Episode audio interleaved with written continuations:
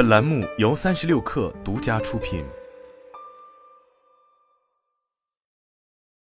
本文来自界面新闻。莎莎国际终于迎来生机。香港美妆零售连锁商莎莎国际发布了截至二零二三年三月三十一日止年度业绩，公司营业额上升百分之二点六至三十五点一港元，净利润为五千八百二十四点七万港元，而去年同期亏损约为三点四四亿港元。有亏为盈，主要得益于疫情后消费复苏以及中国内地旅客重临。香港旅游发展局数据显示，今年前五个月访港旅客突破一千万人次大关。这使得莎莎国际的第一大市场港澳市场逐渐复苏。财报显示，报告期内港澳线下市场营业额为二十三点七三亿港元，同比增长百分之七点二八。一方面是香港本地消费市场在港府消费券带动下逐步复苏，另一方面则是财年四季度入港旅客激增，让该季度同店销售表现飙升百分之五十九点七。不仅如此，通关后港澳市场客流量回升。也拉动了新财年一季度业绩。莎莎国际发布二零二三二四财年一季度显示，二零二三年四月一日至六月十一日，莎莎国际实现营业收入八点五亿港元，较去年同期增长百分之三十一点九。这些利好令莎莎国际对前景充满信心。莎莎国际主席及行政总裁郭少明在业绩会上表示，集团将致力于扩大店铺组合中游客区店铺的占比，目前已签署共三份新租约。当中两家将位于游客区，尖沙咀、旺角和铜锣湾，以及西九龙站和落马洲站被莎莎国际视作是香港核心旅游区。根据财报，截至二零二三年三月三十一日，莎莎国际在港澳市场游客区共有二十六家门店，总旅客销售占比为百分之四十三点三，而疫情前时期为约百分之七十。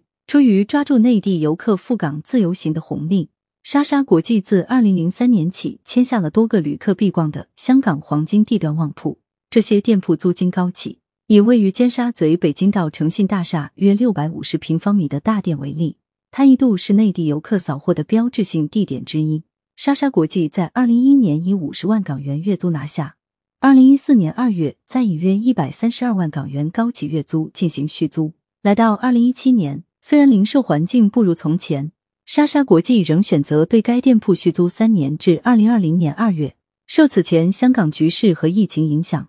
访港旅客人数锐减，这家店曾在二零二零年五月无奈关店。莎莎国际当时曾表示，尖沙咀区的生意大跌九成，该店撤出预计能帮助公司每年节省超过千万港元的租金开支。而相较于港澳市场的复苏，莎莎国际在中国内地的表现并不理想。截至二零二三年三月三十一日。莎莎国际内地线下营业额为二点二五亿港元，比去年下降百分之二十二点九。莎莎国际表示，受疫情影响，在首三季度，公司内地市场门店因疫情隔离，总共损失了七百五十八个营业日，这极大影响了业绩。和业绩一同，滑铁卢还有莎莎国际内地门店数。截至二零二三年三月三十一日，莎莎国际在内地的店铺数量为三十七家。仅去年一年就闭店四十家店铺。除此之外，莎莎国际在内地电商业务也受疫情跨境物流受阻影响，陷入窘境，收入下跌百分之三十三点四至二点九五亿港元，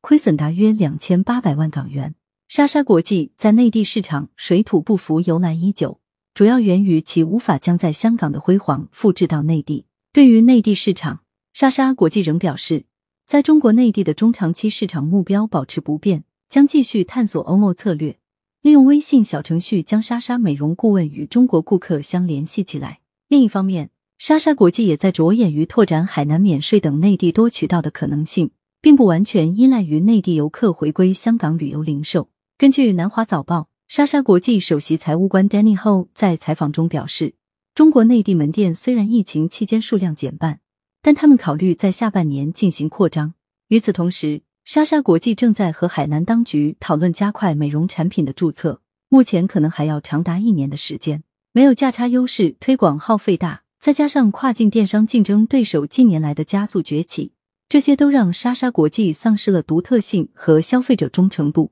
眼下的莎莎国际，除了要及时把握住复苏态势，也需要摆脱以往惯性的依赖，并调整策略及打法，避免遇到竞争对手卓越那样糟糕的境遇。